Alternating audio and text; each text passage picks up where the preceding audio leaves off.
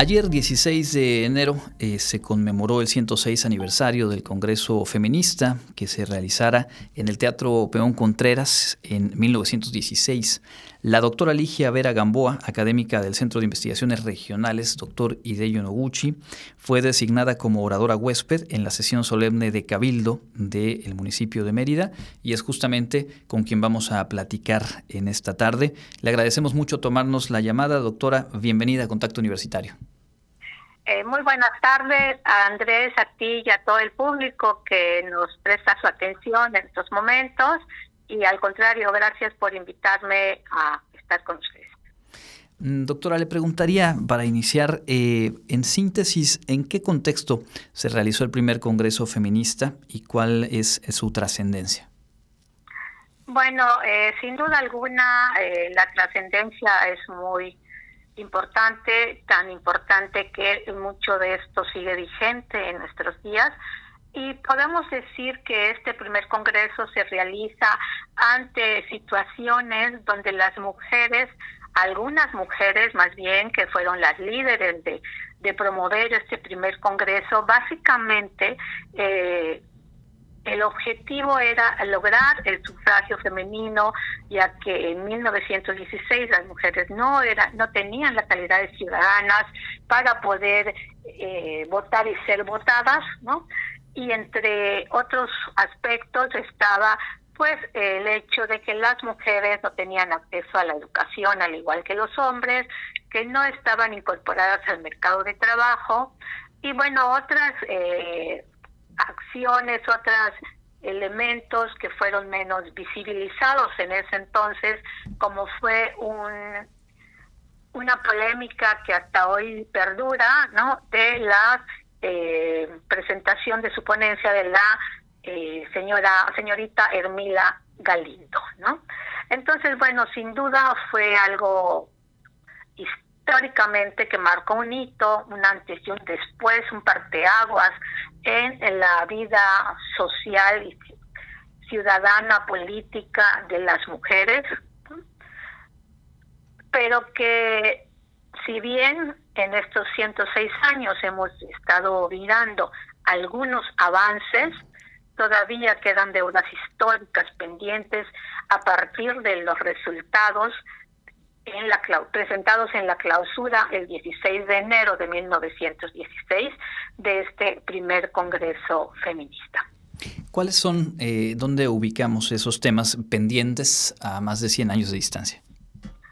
Bueno, una de las cosas eh, importantes es que en cuanto a la educación y a la incorporación de las mujeres al mercado de trabajo, eh, esto sí se dio en su momento, pero que desafortunadamente el sufragio al voto, que era la principal demanda, no ocurrió sino hasta cerca de 40 años después. Y ahora pues sí, las mujeres pueden eh, estar en puestos para votar y ser votadas, con todos los inconvenientes que el ser mujer esto genera, ya que eh, hoy hablamos de una violencia política cuando se trata de las mujeres, y eh, pues otros muchos pendientes, entre ellos, y que creo que eh, es una de las deudas históricas que existen eh, en este momento, como señalaba el día de ayer, es una demanda que justamente hace Mila Galindo, que como comenté ayer, eh, ella no estuvo presente en este primer congreso en el, Mérida, en el Peón Contreras, pero que su ponencia titulada La mujer en el porvenir, ya que su idea era que la mujer tuviera las mismas oportunidades de desarrollo que los hombres, eh, desde otros aspectos como era el hecho de tener acceso a la educación sexual, el tener derecho al conocimiento de su cuerpo, sobre todo en cuestiones de higiene, en cuestiones de reproducción. Y que esto nos hace mirar que todavía hay pendientes en ese punto. Todavía eh, el año, bueno, el año pasado, dos años atrás, hemos mirado a nivel social y a nivel mundial un movimiento que eh, dice eh, educación sexual para decidir, anticoncepción para no abortar, aborto legal para no morir, ¿no? Que en esencia era la, era la misma demanda que en su momento hizo la señorita Galindo, ¿no? y que todavía es una pendiente eh, en estos derechos de las mujeres. Por otro lado, eh, el hecho de la violencia que desde siempre ha existido y que ahora, eh, da, gracias a las nuevas leyes y normas que, existen, la, la visibilizamos más. Existe una gran impunidad de quien ejerce este tipo de violencia, en particular sobre niñas, adolescentes y mujeres, sin que en lo corto o en lo cercano podamos tener la certeza de que habrá una sanción y por eso este es otro pendiente que va de la mano con el acceso a la justicia para las mujeres. No, es posible que en un siglo XXI, con los avances tecnológicos, con el avance en la ciencia, con el avance en las leyes, una carpeta de investigación por violencia, cualquiera de sus tipos, siga teniendo que esperar años para que pueda llegar a la judicialización y que pueda haber una sentencia y que esto es lo que frustra a las mujeres y que lleva todavía a esta violencia eh, que exponencialmente se ha incrementado a partir de la, de la pandemia de COVID y que como sabemos en nuestro país 10 mujeres son asesinadas al día en estos llamados feminicidios, transfeminicidios, y que esto ya no puede seguir. De hecho, señalaba también estas eh, dos muertes que se dieron el sábado pasado en el municipio de Progreso, donde todo parece indicar, al menos hasta lo que se conoce, que estas muertes fueron hechas por la expareja de la, de la mujer, lo que habla de una causal que tipifica el feminicidio.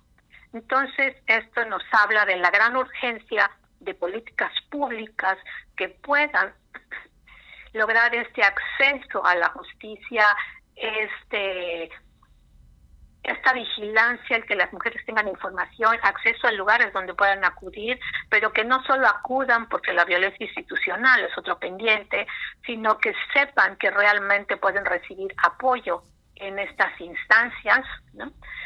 Y en este sentido tengo que señalar que si bien la Secretaría de las Mujeres y el Gobierno del Estado han estado haciendo esfuerzos, todavía falta mucho para lograr la cobertura estatal de las unidades de atención para las mujeres en el Estado y que además de eso no solo es abrir estos espacios, sino que como cualquier programa deberán ser monitoreados, evaluados para ver su eficacia o cambiar de rumbo si fuera necesario. Eh, porque justo eh, lo que vemos es que se hacen acciones, pero cuando no se evalúan, pues no podemos saber si realmente son efectivas o no, ¿no? Entonces, pues la justicia para las mujeres, para las niñas, todas las adolescentes ya no puede seguir esperando. Y ese es un, llamado muy puntual que hizo ayer en esta sesión solemne, pero que es congruente con la trayectoria por la cual justamente le hicieron esta invitación a nuestra entrevistada de hoy, la doctora Ligia Vera Gamboa, a participar en, esta conmemoración y que lleva justamente a lo que ahora nos comparte, este análisis, esta evaluación de qué se ha logrado, en dónde se ha avanzado y en dónde falta, obviamente, seguir eh, concretando aquella visión muy, muy de avanzada, sin duda, que eh, pues eh, fue parte de la herencia del legado de este Congreso Feminista. Sobre la violencia institucional específicamente se refirió a eh, hacer ley la 3 de 3 desde la denuncia. ¿A qué se refiere esta propuesta? Bueno, con violencia institucional me estoy refiriendo a varias cosas, ¿no? No es posible que una mujer o una niña, un adolescente llegue a las instancias que habitualmente las deben de atender estas situaciones de violencia, particularmente la Fiscalía, los centros de justicia eh, y algunas otras instituciones, ¿no? en la misma Secretaría de Seguridad Pública, donde muchas veces cuando llegan las mujeres les dicen, ah, pero es que usted se lo buscó, ¿para qué denuncia así? Eh, luego lo va a perdonar, o, o sea, situaciones que hoy no deberíamos estar viendo, pero que se siguen presentando, se le sigue descansando la culpa a la mujer cuando esto no es así, es un sistema patriarcal que está a cargo de los hombres y que esto es lo que necesitamos cambiar. Y ojo, con esto no estoy diciendo que las sea mujeres contra hombres, es un sistema donde estamos insertos hombres y mujeres y que es necesario cambiar. Esta es parte de la violencia institucional, o que llegues a una institución de salud eh, porque te golpearon, eh, porque la presencia de violencia física y te diga, ah, pero primero tiene que denunciar porque este, si no, no le podemos atender. Esto es absolutamente falso. La Ley General de Acceso a las Mujeres a una Vida libre de, Violencia dice que la mujer debe ser atendida, la mujer, la niña, la adolescente, debe ser atendida en el primer punto al que llegue a denunciar esa violencia o a recibir atención por esa violencia. En ese sentido, creo que es intolerable ya la eh, violencia institucional o que te diga no puedes interrumpir tu embarazo porque eso es eh, un asesinato, cuando uno nunca se pone en los zapatos de la persona que lo está viviendo. Entonces creo que eh, además de que existen, por supuesto, normas oficiales mexicanas, existen leyes que nos marcan las pautas para dar atención a este tipo de situaciones. Entonces creo que por allá es muy importante este, hablar de esta violencia que ya no puede ser tolerada, que incluso ya está tipificada, en, al menos en el estado de Yucatán, y que desafortunadamente eh, el temor, eh, la, las mismas presiones sociales hacen que todavía no haya habido ninguna situación que lleve a denunciar este tipo de violencia un tipo de violencia que evidentemente eh, tiene un, doble impacto. Y, concretamente, doctora, esta idea de 3 de 3, hacer, hacer la ley, ah, ¿a qué se refiere? Cierto, tienes toda la razón. Bueno, yo decía que la impunidad es algo que ya tampoco podemos permitir, ¿no? Esperar años para que venga una sentencia porque eh, ejerce alguien violencia contra mí incluso con la potencial pérdida de, de, mi vida, ¿no? Y en este sentido, la ley, eh, la 3 de 3, sabemos que indica que eh, de personas que sean deudores alimentarios, que sean eh, personas violentas o que tengan eh, alguna acusación o sobre violación hacia una mujer no deben de ocupar ningún cargo público, ¿no? ¿Cuál es el problema? Pues nuevamente la impunidad. O sea, ok, eh, la, la 3 de 3 dice que no pueden, pero tiene que haber una sentencia de por medio para evitar que llegue a este cargo público la persona.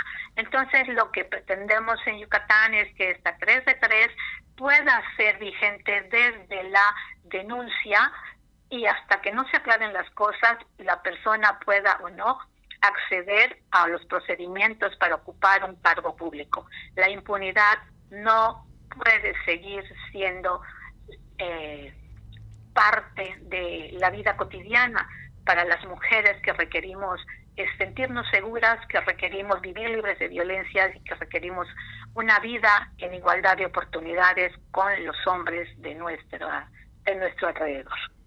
Comprendo. Eh, podríamos ah, tomar como referencia quizá el caso más sonado recientemente en, el ámbito nacional, este personaje Félix Salgado en el estado de Guerrero, ¿no? Que eh, justo tiene acusaciones eh, sobre cargos de violación y otros asuntos de violencia y que no pudo ser ese el argumento de las instancias eh, judiciales para no permitirle ser candidato a la gubernatura, sino que se valieron, digamos, de algunas otras faltas. Aquí la modificación que se estaría buscando a, nivel local es que desde el momento en que exista una denuncia en contra de algún personaje, pues esto ya lo, lo deje fuera de la posibilidad de acceder a cargos públicos, ¿cierto? Y bueno, eh, si bien esto es a nivel local, eh, hay todo un grupo de, colectivas, de mujeres a nivel nacional que está trabajando sobre esto mismo en sus diferentes entidades federativas. Pues doctora, le agradecemos mucho este tiempo, nuestro reconocimiento por su participación el día de ayer. Eh, la iniciaba justo diciendo, pues aquí no hay este ser políticamente correcto, sino decir las cosas que se tienen que decir. Y creo que eso nos ayuda mucho, no solamente para eh, reflexionarlas y evaluarlas, sino también para no perder el valor, eh, digamos, auténtico de aquel primer Congreso Feminista y lo que a partir de ahí se ha construido en el tiempo. Y que no podemos olvidar eh, si bien estamos viviendo otras circunstancias, nunca debemos olvidar la historia, ¿no? Y creo que esto es lo importante de hacer esta conmemoración, cada 16 de enero, al menos aquí en nuestra ciudad de Mérida. Pues muchas gracias, doctora. Ojalá eh, platiquemos eh, pronto nuevamente. Seguramente hay otros asuntos también sobre los cuales podremos eh, abrir conversación con usted. Entre tanto, le agradecemos este tiempo. Un placer y bonita tarde para todas y todos los radioescuchas. Es la doctora Ligia Vera Gamboa, profesora investigadora del Centro de Investigaciones Regionales, doctor Ideyo Noguchi. Nosotros